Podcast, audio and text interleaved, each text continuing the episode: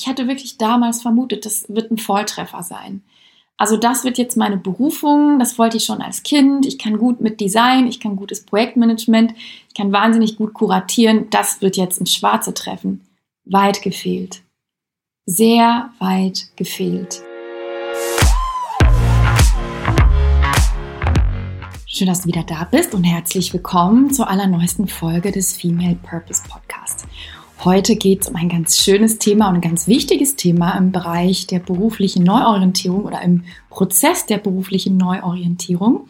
Und zwar geht es um das Thema, wie mache ich einen Reality-Check? Will heißen, wie kann ich meine neue berufliche Richtung austesten in einem ungefährlichen Rahmen, ungefährlich natürlich in Anführungsstrichen, um zu wissen, ob ich diese Richtung weiterhin einschlagen möchte, ja oder nein.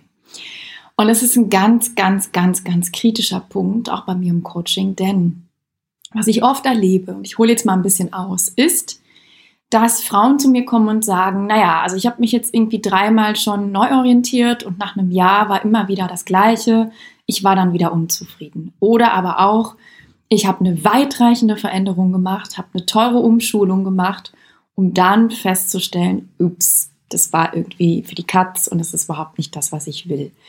Oder aber auch, ich habe mich total verrannt in einem Traum, ja, nehmen wir zum Beispiel mal den Traum von eigenen Kaffee und habe mir das total toll und schön und, und wundervoll vorgestellt.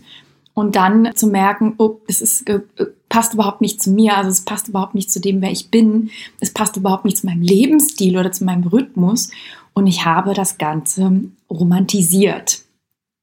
Und weil ich das weiß und weil ich das selber auch erlebe, dieses Phänomen oder erlebt habe bei meinen beruflichen Wechseln, aber auch in der Arbeit mit meinen Klientinnen, ist es mir ein ganz großes Anliegen, dir ans Herz zu legen, wenn du eine neue Richtung hast, die dir gefällt, die dir vorschwebt, wo du sagst, oh, das könnte was für mich sein, dann mache unbedingt einen Reality-Check.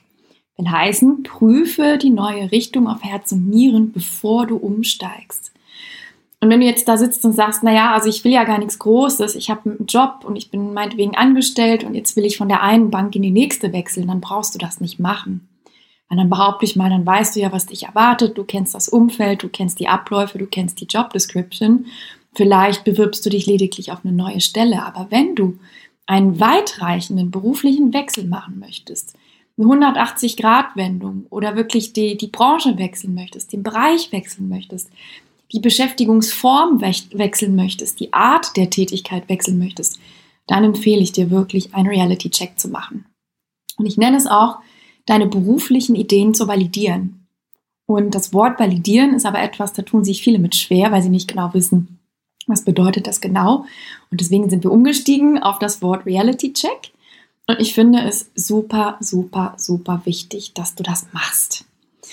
Und jetzt kannst du dich fragen, okay, Reality Check, wie kann ich mir das vorstellen? Ich kann ja nicht einfach zu dem neuen Arbeitgeber gehen und sagen, hey, darf ich hier eine Woche sitzen und mir alles angucken? Ja und nein. Wir werden gleich auf ein paar Wege eingehen, wie du Reality Checks machen kannst. Aber es gibt auf jeden Fall für jede Situation Wege, Mittel, ja, Methoden, wie du austesten kannst, ob die neue Richtung dir wirklich entspricht oder nicht. Und warum solltest du das machen? Du solltest das unbedingt machen, um zu verhindern, dass du dich aufs falsche Pferd setzt. Du solltest es auch unbedingt machen, um zu verhindern, dass du in teure Weiterbildungen oder Umschulen investierst, um in einem Jahr wieder an dem gleichen Punkt zu stehen.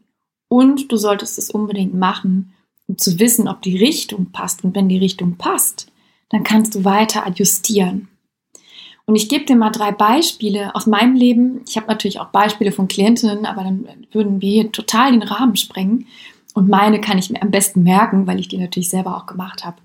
Und das erste Beispiel, wie ich eine berufliche Idee validiert habe, das war vor ungefähr sechs Jahren. Und damals war es so, dass ich meinen Konzernjob aufgegeben hatte. Also ich hatte vorher eine Festanstellung im Marketing eines sehr bekannten Autoherstellers und habe das dann gekündigt und wusste erstmal auch nicht so richtig, wohin mit mir. Und ich hatte nur so einen groben Plan, eine grobe Idee.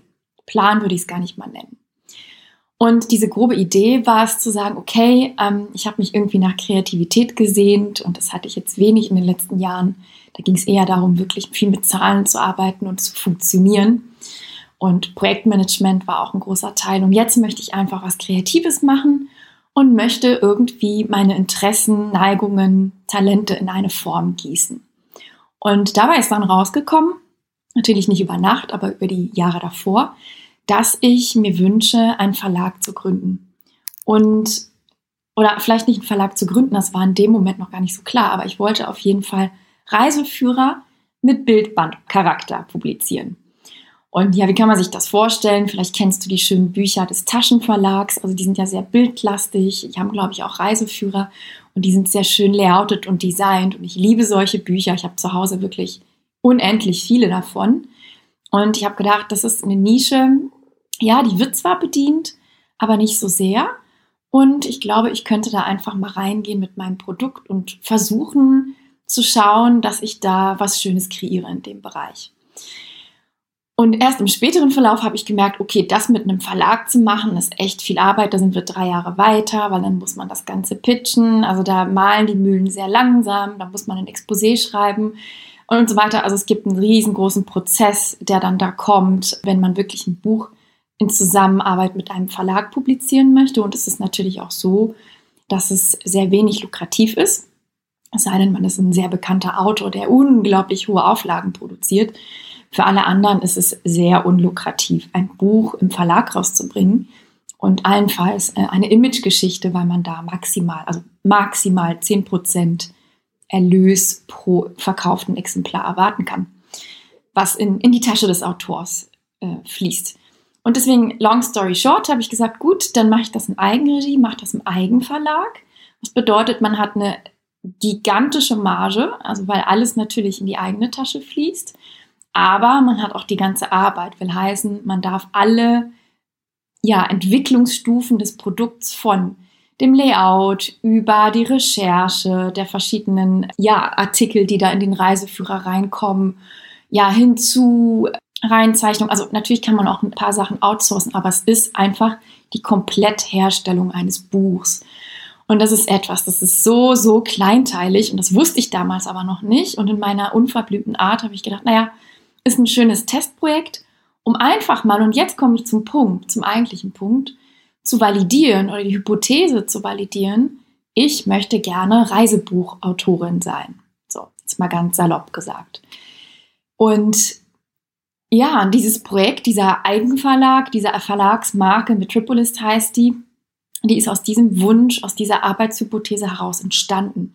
Und es war ein Riesenprojekt, also riesengroß. Es hat ein Jahr gedauert, bis das erste Buch publiziert war, ähm, weil natürlich alles für mich neu war und in Deutschland natürlich die Vertriebswege für Bücher total kompliziert sind, viel komplizierter als überall anders auf der Welt und so weiter und so fort. Und ich, ich wusste wirklich nichts. Und um aber so die Quintessenz daraus zu ziehen für dich, was auch dich interessieren könnte, ist, das Spannende ist, ich habe gemerkt, dass ich überhaupt nicht gerne Autorin bin. Und ich habe auch gemerkt, dass ein Leben als Autorin für mich das absolut, absolut falsch wäre, ja. Und dass ich es mir absolut nicht vorstellen kann, dass das jetzt mein Beruf sein soll. Und warum habe ich das gemerkt? Weil es so viele Kleinigkeiten waren in diesem Projekt, die mir gezeigt haben, nee, das, das ist nicht das. Das ist es nicht.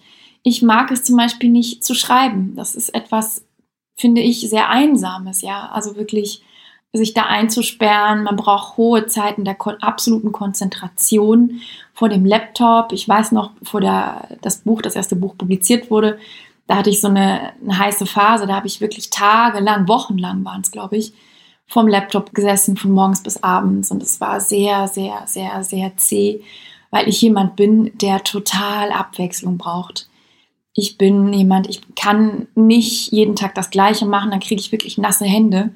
Und das hat für mich nicht funktioniert. Also ich war sehr frustriert in dieser Phase.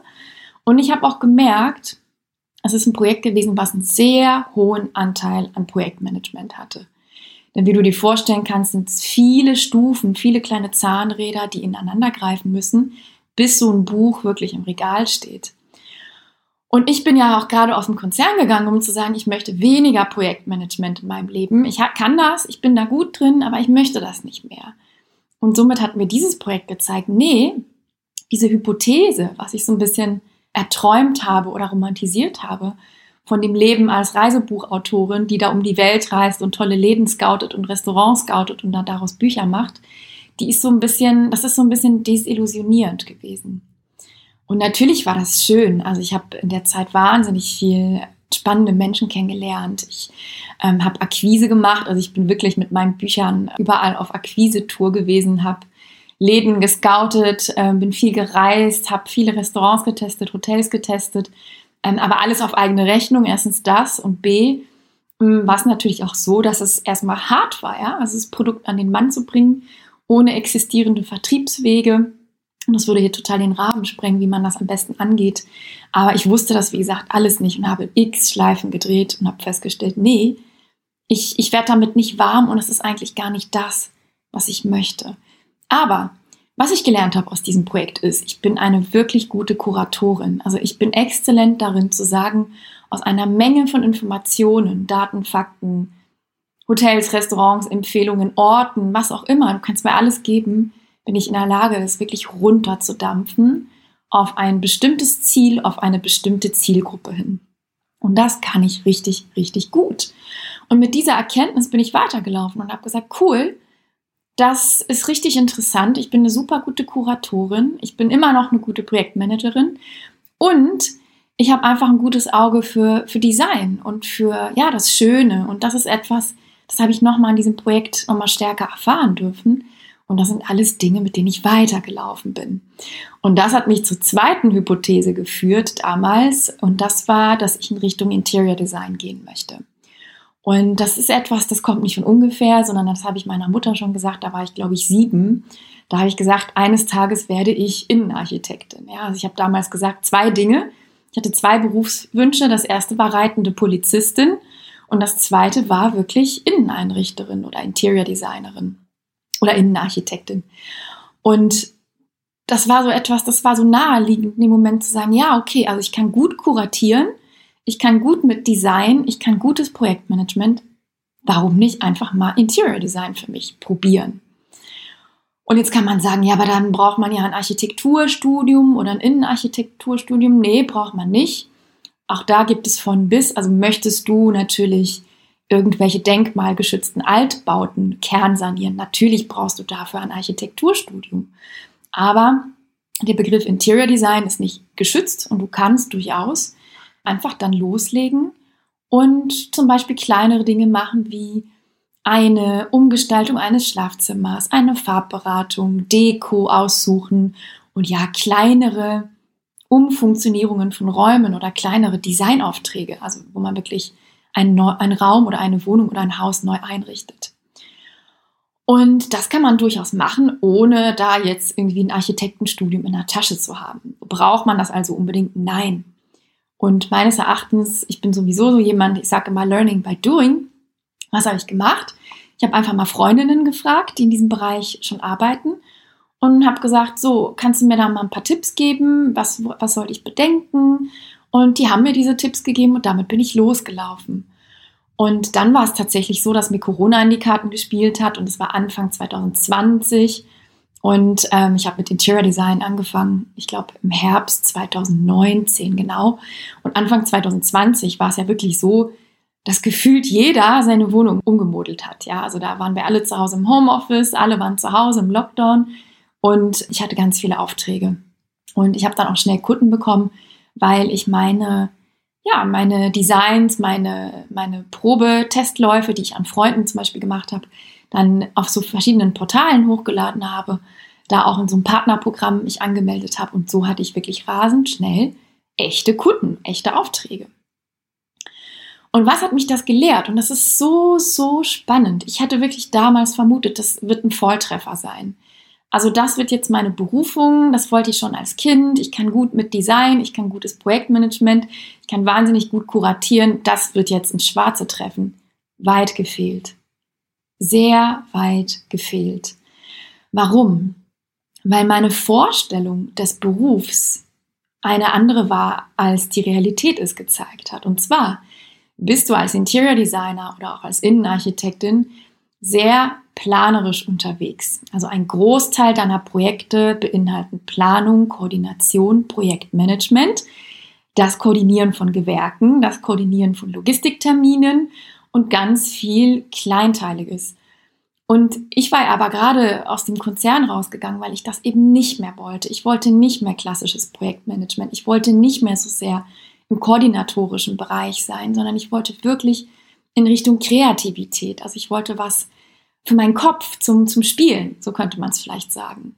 Und ich habe aber schnell gemerkt, dass ein Großteil meiner Kapazitäten als Interior Designer wirklich darauf verbraten werden, zu sagen, okay, Pläne erstellen, Skizzen erstellen, Grundrisse angucken, dann das ganze planen, welche Möbel kommen wann, Logistik, Gewerke koordinieren, hinter Gewerken, Handwerkern hinterher zu rennen, also ganz viel Terminabstimmung und Planung.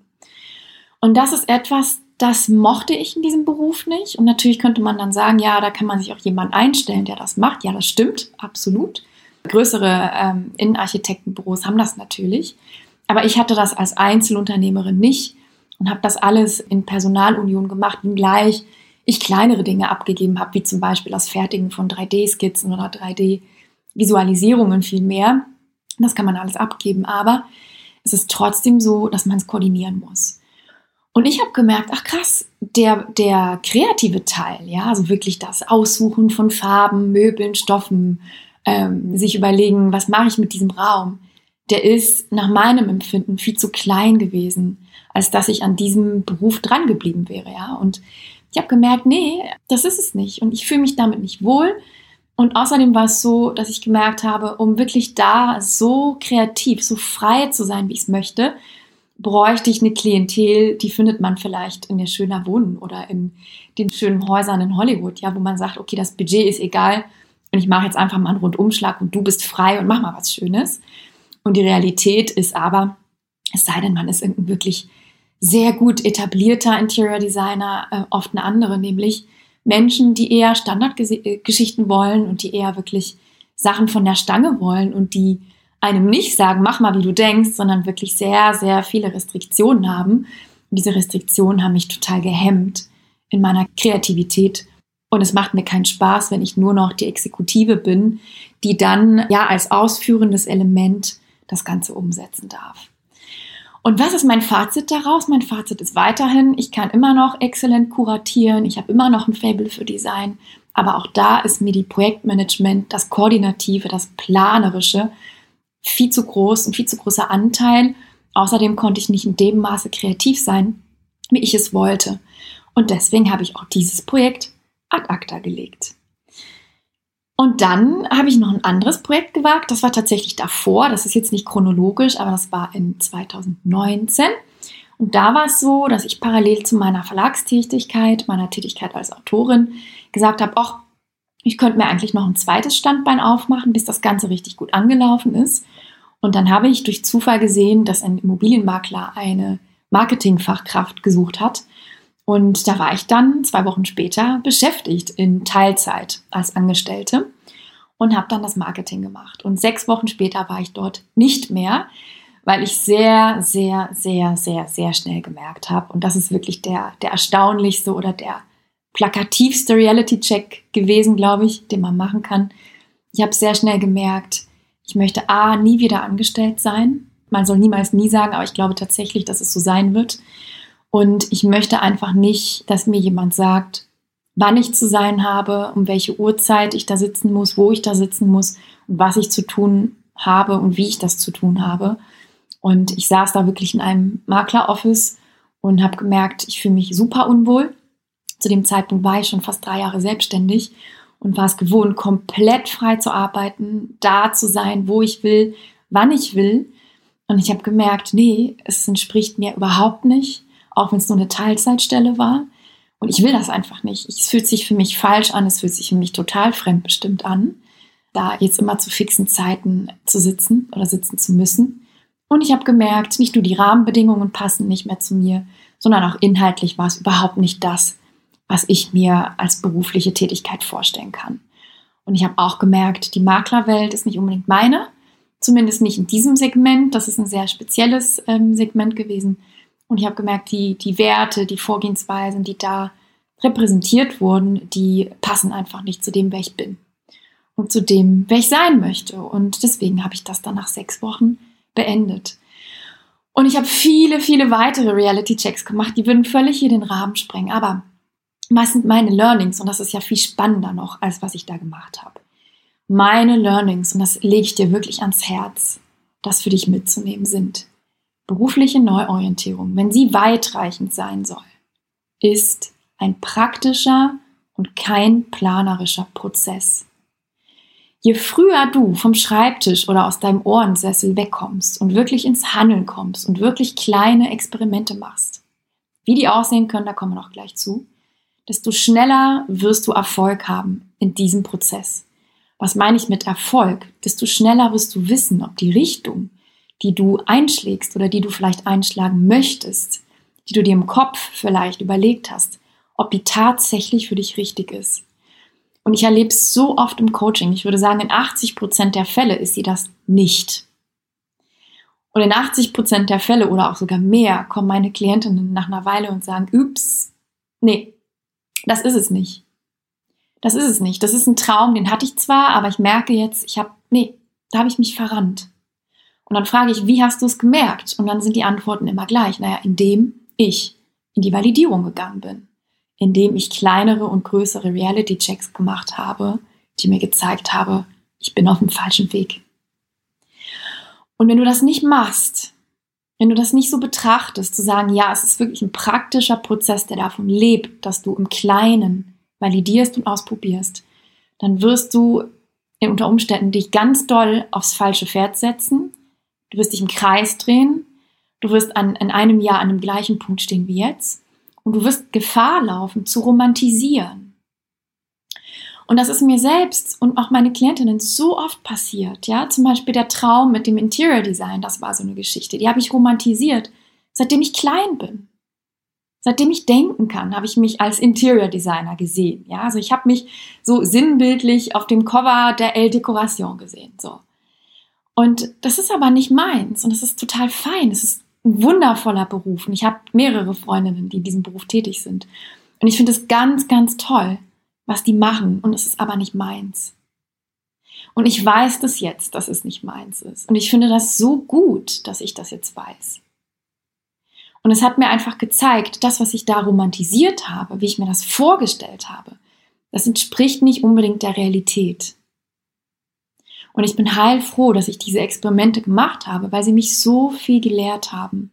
Sie haben mir so doll gezeigt, wer ich bin, was ich kann, was ich nicht kann, was mir liegt, was mir nicht liegt, in welchen Rahmenbedingungen ich mich wohlfühle, wo ich mich absolut nicht wohlfühle, was ich brauche an Autonomie, um happy zu sein, was ich brauche an Kreativität, um happy zu sein, was ich brauche an Abwechslung, um happy zu sein und wo ich wirklich ideal zur Anwendung komme und wo nicht.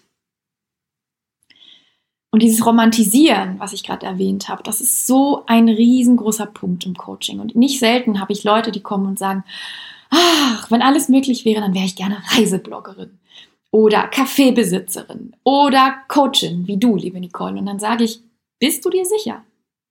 Was lässt dich denken, dass du das willst? Und dann merken wir ganz schnell manchmal im Gespräch, oh oh, da ist eigentlich kein, keine Substanz dahinter, sondern es ist ein Traum, den haben wir uns im Kopf kreiert aber der ist nicht unterfüttert, der ist nicht hinterlegt mit Proof, mit Beweisen, ja, dass das wirklich so ist. Und bis du nicht den Reality-Check machst, dann wirst du nicht wissen, ob das stimmt, dass du die geborene Reisebloggerin bist. Und das führt uns zum zweiten Teil dieser Podcast-Folge. Wie kannst du kleine Reality-Checks machen? Ah, da gibt es von bis, und ich glaube, da machen wir vielleicht mal eine getrennte Podcast-Folge drüber. Fakt ist, es ist ganz gleich, ob du eine 80-Stunden-Woche hast, ob du gerade frei hast, ob du Mutter bist, keine Mutter bist, ob du eine Hypothek hast, keine Hypothek hast, ob du jung, alt oder mittelalt bist. Du kannst immer Wege finden, wie du deine neue Richtung validieren kannst. Und ich liste jetzt mal ein paar auf, von kleiner Aufwand bis hoher Aufwand. Nummer eins wäre natürlich kleiner Aufwand, in den Austausch zu gehen. Und ich bin immer wieder erstaunt, wie wenig meiner Klientinnen und überhaupt wie wenig Menschen diese ach so simple Möglichkeit nutzen, dir mal eine Meinung zu holen oder sich mal eine Meinung zu holen über ein Berufsbild. Und ich gebe dir mal ein Beispiel. Wenn du zum Beispiel ins Coaching gehen möchtest, dann such dir unbedingt ein paar Coaches, die das schon machen. Und dann befragst du die. Und dann fragst du, okay, erzähl mir mal von deinem Alltag. Wie bist du überhaupt ans Coaching gekommen? Warum gefällt dir dieser Beruf? Gefällt er dir überhaupt? Was sind die Schattenseiten? Was verdienst du, wenn ich dich fragen darf? Wie bist du zu diesem Verdienst gekommen? Was gibt es für Möglichkeiten, sich als Coach zu positionieren? Welche Nischen gibt es? Welche Ausprägungen gibt es? Ist das ein Beruf mit Zukunft deiner Meinung nach? Ja, nein, vielleicht. Du kannst einfach den anderen mal löchern. Und manchmal, und nicht manchmal, sondern sehr oft sogar, erlebe ich so oft, dass ich Klientinnen mit meinem Netzwerk connecte oder mit anderen Klientinnen, die in bestimmten Berufen sind, und die führen ein Gespräch und danach ist alles gesagt. Danach ist wirklich alles gesagt und der andere sagt, uh, ich bin total froh, dass ich mit der lieben Sophia telefonieren konnte, die mir erzählt hat, wie sie da als Coachin den ganzen Tag vorgeht, arbeitet, praktiziert, wie sie dahin gekommen ist, wie sie das geschafft, gemacht, getan hat und was es für sie bedeutet. Und dann hat man vielleicht noch ein zweites Gespräch und dann geht es vielleicht in eine leicht andere Richtung. Aber wenn du drei, vier Gespräche hast und die gehen alle in die gleiche Richtung, in den gleichen Tenor und da tauchen immer wieder die gleichen Eckpunkte auf, dann ist es doch ein wunderbarer Abgleich für dich zu sagen, hm, okay, wenn ich diese vier Personen so sehe, wie sie leben und leiben, ist es was für mich? Glaube ich, das könnte was sein? Oder möchte ich das vielleicht erstmal ad acta legen? Aus dem und dem und dem Grund. Das heißt, Austausch. Tausche dich aus. So viel, so oft, und so breit, wie du nur kannst. Und wenn du nicht weißt, wo du Austauschpartner findest, dann darfst du deinen Popo vom Sofa bewegen, wie ich so gerne sage, und in die Eigenverantwortung kommen und sagen, okay, wir leben in einer digitalisierten Welt. Es gibt Facebook, Instagram, es gibt Foren, es gibt Plattformen, es gibt Mastermind-Gruppen, es gibt Netzwerktreffen, es gibt Berufsgruppen, es gibt Verbände, es gibt Interessensgruppen, es gibt Coachings, Mentorings, Masterclasses, es gibt noch und nöcher. Und ich wette, wenn du dir eine halbe Stunde Zeit nimmst, bist du absolut in der Lage, jemanden zu finden, der in diesem Beruf, den du anstrebst oder in diesem, dieser Branche vielleicht arbeitet. Und ein ganz wichtiger Ansatzpunkt dabei ist natürlich dein Netzwerk. Einfach mal deine Freunde zu fragen, hey, kennt ihr eine Tierärztin oder kennt ihr jemanden, der im Bereich Coaching arbeitet? Wenn ja, kannst du mich connecten. Kannst du vielleicht ein gutes Wort für mich einlegen, dass ich den mal anrufen kann für eine Viertelstunde? Und ich habe noch nie erlebt, dass das nicht geklappt hat. Also, aber da bist du wirklich gefragt, in die Proaktion zu gehen, zu sagen, okay, ich kümmere mich jetzt drum, dass ich Sparring kriege, dass ich eine Connection kriege in diesem Bereich. Also Austausch ist ein ganz, ganz, ganz wichtiger Punkt, ein ganz leichter Punkt, der easy umzusetzen ist in Bezug auf den Reality Check, den du machen kannst. Was wäre so ein nächstes Beispiel, was vielleicht ein bisschen aufwendiger ist? Das wäre ein sogenanntes Shadowing.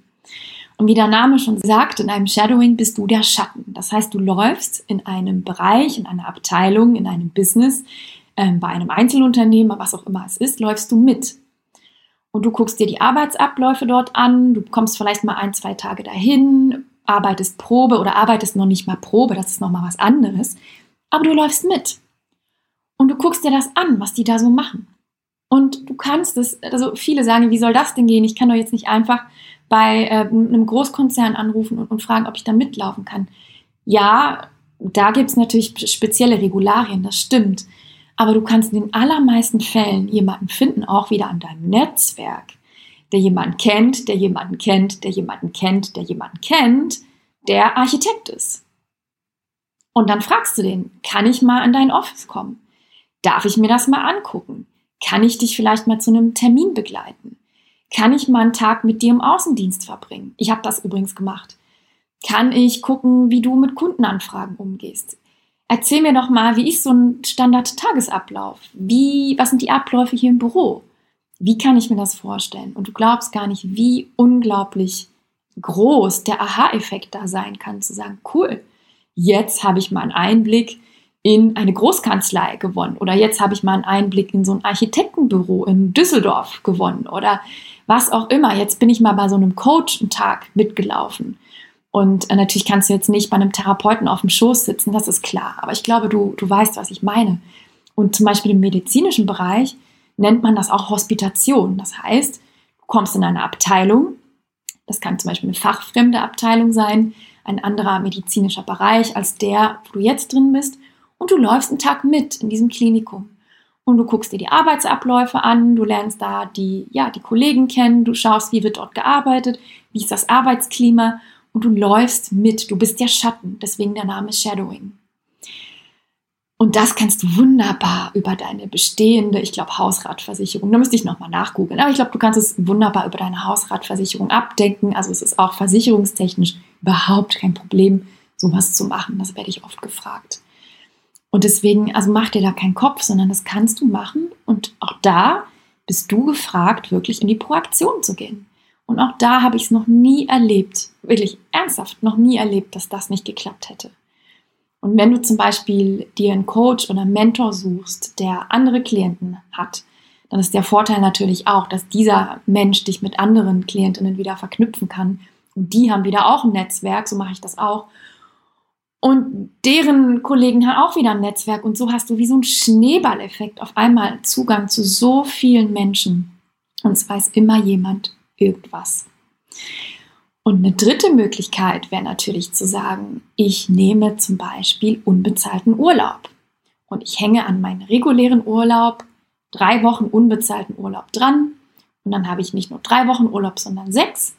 Und in diesem Zeitraum wage ich ein berufliches Experiment. Sei es denn, dass ich zum Beispiel mal ins Ausland gehe. Ich hatte zum Beispiel mal eine Klientin, die war auf einer Pferdefarm in Andalusien unterwegs. Eine andere Klientin hat Work and Travel gemacht. Eine dritte hat in einem kanadischen Unternehmen mal gearbeitet, weil sie so Kanada liebt. Eine vierte hat eine Auszeit gemacht und hat einen eigenen Online-Kurs erstellt. Also was du mit dieser Zeit machst, das ist dein, ist deine Freiheit, ja. Aber das ist natürlich toll, weil wenn du sechs Wochen hast, dann kannst du experimentieren. Du kannst zum Beispiel auch mehrere Experimente gleichzeitig wagen. Du kannst zum Beispiel auch eine kleine Fortbildung machen, einen Online-Kurs, ein Webinar. Etwas, was dich mit deinem neuen Bereich, mit deinem angestrebten Berufsbild in Kontakt bringt, sodass du sagen kannst, okay, cool, jetzt habe ich so einen sechswöchigen Deep Dive gemacht und weiß, ja, Coaching, das ist es jetzt. Ich werde Coach und ich werde Coach in diesem und jenem Bereich, weil das habe ich jetzt sechs Wochen irgendwie so ein bisschen praktiziert am Rande oder ich war da so mit drin in diesem Rahmen. Ich habe mich da drin bewegt und jetzt bin ich mir sicher, das ist was für mich und jetzt geht es nur noch um die Umsetzung. Und ich nenne dir jetzt noch ein viertes Beispiel. Ein viertes Beispiel wäre zum Beispiel ein etwas längeres Sabbatical zu machen. Zu sagen, ich nehme mich drei Monate raus, das machen ganz viele meiner Klientinnen. Und dann habe ich einen längeren Zeitraum, um wirklich meinem Wachstum mir zu widmen. Zu sagen, okay, ich habe jetzt drei Monate Zeit. Das ist ein, ähm, ja, ein überschaubarer Zeitraum. Da fliege ich nicht ganz aus der Kurve, kann wieder anknüpfen in meinem alten Job. Aber ich habe gleichzeitig genug Headspace, Muße, Ruhe, Luft, was man oft im Alltag ja nicht hat, um wirklich mal sacken zu lassen, um einen beruflichen Wechsel anzustoßen, zu experimentieren, mit Leuten in den Kontakt zu gehen und einfach mal so mein gewohntes Umfeld zu verlassen. Und wie gesagt, dazwischen gibt es noch hunderttausend andere Dinge, die du machen kannst. Also wirklich, ich habe es noch nie erlebt, noch nie, dass eine Klientin gekommen ist und gesagt hat, Nicole, das kann ich alles nicht machen. Kriege ich nicht hin, nichts von dem kann ich machen, sondern wir haben immer einen Weg gefunden, selbst bei den Klientinnen, die wirklich eine 80-Stunden-Woche haben, zu sagen, okay, wie kannst du im mini-kleinen experimentieren, dich austauschen, validieren, um einfach ein Feedback, eine Resonanz zu kriegen, ob du auf dem richtigen Weg bist mit deiner Idee oder nicht. Und last but not least, wirklich, das ist so, so wichtig und das möchte ich dir auch noch mitgeben. Zu wissen, was du nicht mehr willst, ist mindestens genauso wertvoll wie zu wissen, was du willst. Und ich kenne keinen schnelleren Weg, als mehrere Reality-Checks zu machen, um rauszufinden, das ist es, okay, das ist es nicht. Das liegt mir, aber an dieser Schraube muss ich noch drehen. Hier stimmen die Rahmenbedingungen, aber da passt die Substanz nicht ganz. Hier passt der Inhalt, aber da stimmen die Rahmenbedingungen nicht. Also das ist wie so ein ewiges Tweaken. Ja? Also du fängst an, machst den kleinen ersten Schritt und der führt dich dann zum nächsten Schritt. Und dann machst du vielleicht fünf Schritte zurück und dann links, rechts, oben, unten. Und irgendwann kannst du runterdampfen und sagen, cool, Jetzt habe ich ein paar Experimente gemacht, jetzt habe ich mit ein paar Leuten gesprochen, jetzt habe ich ein paar Dinge gesehen, die außerhalb meines jetzigen Rahmens sind. Und jetzt kann ich Bilanz ziehen. Und wie du das machst, wie du Bilanz ziehst und welche Fragen du dir stellen solltest, um jetzt zu validieren, ist diese Richtung passend für mich, ja oder nein? Das lernst du alles bei mir im Coaching. Da solltest du unbedingt nach einem gewissen Fahrplan vorgehen, damit du dich nicht verzettelst oder verrennst. Und da gibt es natürlich Mittel und Wege, wie du die richtigen Schritte in der richtigen Reihenfolge machen kannst, um dich eben das zu fragen und nachher runterzudampfen, okay, was soll es jetzt sein? Was wird mein beruflicher Next Step sein? Und in welche Richtung möchte ich in den nächsten Wochen, Monaten oder Jahren weiterlaufen? Und damit entlasse ich dich in das wohlverdiente Wochenende und hoffe, ich konnte dir damit helfen. Und das Fazit ist wirklich, berufliche Neuorientierung ist und bleibt, da beharre ich drauf, ein praktischer und kein planerischer Prozess. Deine Karriere oder deinen Jobwechsel am Reißbrett zu planen, Stärkentests von der Stange zu machen, den perfekten Plan zu machen und dann einen smoothen Umstieg zu schaffen, ist eine ganz gefährliche Illusion. Ich weiß, wir sind zutiefst so konditioniert und wir wollen das alle. Ich will das auch. Ich würde das auch wollen, zu sagen, ich mache mir den perfekten Plan, dann mache ich einen Stärkentest, der spuckt mir den richtigen Beruf auf und dann sattel ich um und alle sind happy und zufrieden und das bei gleichem Gehalt und ohne Schmerz. Das ist aber wirklich eine ganz, ganz giftige Illusion. Und ich kenne niemanden, der das so geschafft hat. Das wird nicht passieren. Und es lohnt sich aber, die Extrameile zu gehen. Das lohnt sich so, so sehr, diese Experimente im Großen und Kleinen zu machen weil die dich so viel lehren, auch über dich selbst, über deine Stärken, Interessen, Fähigkeiten, Werte, über das Umfeld, in dem du dich wohlfühlst, über den, der du sein möchtest. Danke, dass du heute dabei warst. Ich hoffe, ich konnte dich damit inspirieren und konnte dir einen wertvollen Impuls mitgeben. Und wenn du Hilfe brauchst und wenn du sagst, okay, das ist äh, schön gut und ich habe es verstanden, aber irgendwie weiß ich immer noch nicht, welche Schritte muss ich jetzt gehen, wie kann ich meine Experimente validieren und wie kann ich vor allem auch Bilanz ziehen, wie kann ich mir einen Reim draus machen, dann komm super gern zu mir ins Coaching. Es gibt mehrere Möglichkeiten, mit mir zu arbeiten. Ich connecte dich gerne mit meinem Netzwerk, auch mit dem Netzwerk meiner Klientinnen. Und somit hättest du exponentiell dein Netzwerk erweitert und so viele Anknüpfungspunkte für Ansprechpartner, für Austauschpartner und auch für Experimente zu validieren. Und wenn du darauf Lust hast, dann melde dich gern bei mir. Klick auf den Link hier unten in den Show Notes, buch dir ein kostenloses Erstgespräch. Wir sprechen ganz unverbindlich über deine Situation und dann wählen wir für dich das passende Begleitmodell, so könnte man es nennen, das passende Coaching. Und dann kannst du auch schon losgehen. Und ich würde mich riesig freuen, dich beim Validieren deiner beruflichen Next Steps und Träume zu begleiten und sage bis ganz bald und schön, dass du wieder dabei warst.